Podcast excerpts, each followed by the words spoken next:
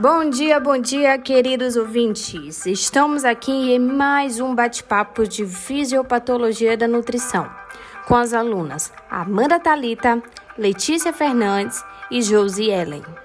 Hoje vamos abordar sobre as doenças inflamatórias intestinais. Isso mesmo, que são duas: doença de Crohn e colite ulcerativa que ocorrem devido à ativação imunológica inapropriada da mucosa. Reguladas pelo mesmo mecanismo fisiopatológico, as duas possuem características diferentes. A doença de Crohn pode acontecer em qualquer trecho do trato gastrointestinal e a colite ulcerativa no cólon e reto, podendo afetar só uma parte do intestino grosso ou todo o intestino. É isso aí.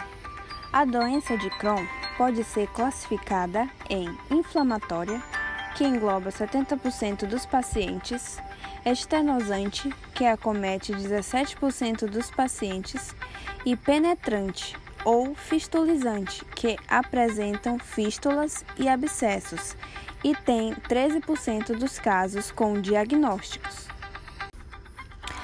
Já a classificação da colite ulcerativa está relacionada com a sua localização. Então, quando a inflamação está situada na área mais próxima do reto, chamamos de proctite ulcerativa. Já se a inflamação envolve o reto e o cólon sigmoide, chamamos de proctossigmoide.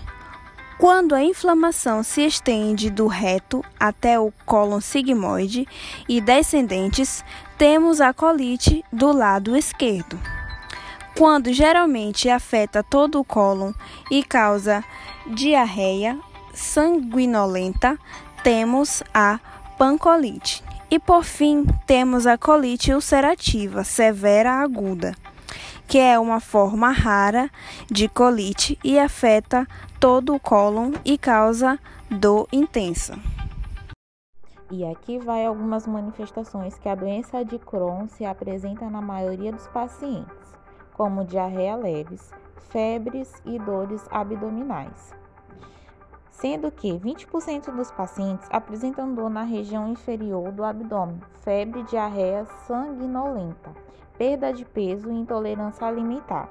Já na colite ulcerativa, as manifestações são ataques de diarreia sanguinolenta do abdominal inferior e cólicas, aliviadas pela defecção temporária. E vale lembrar que a fisiopatologia das doenças inflamatórias ainda não há uma definição.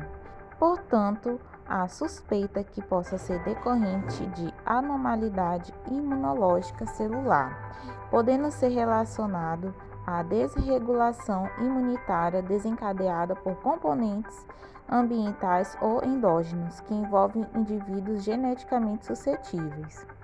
As doenças multifatoriais podem apresentar correlação com os fatores infecciosos, psicológicos e ambientais. E assim encerramos mais um bate-papo. Espero que você tenha gostado e até a próxima!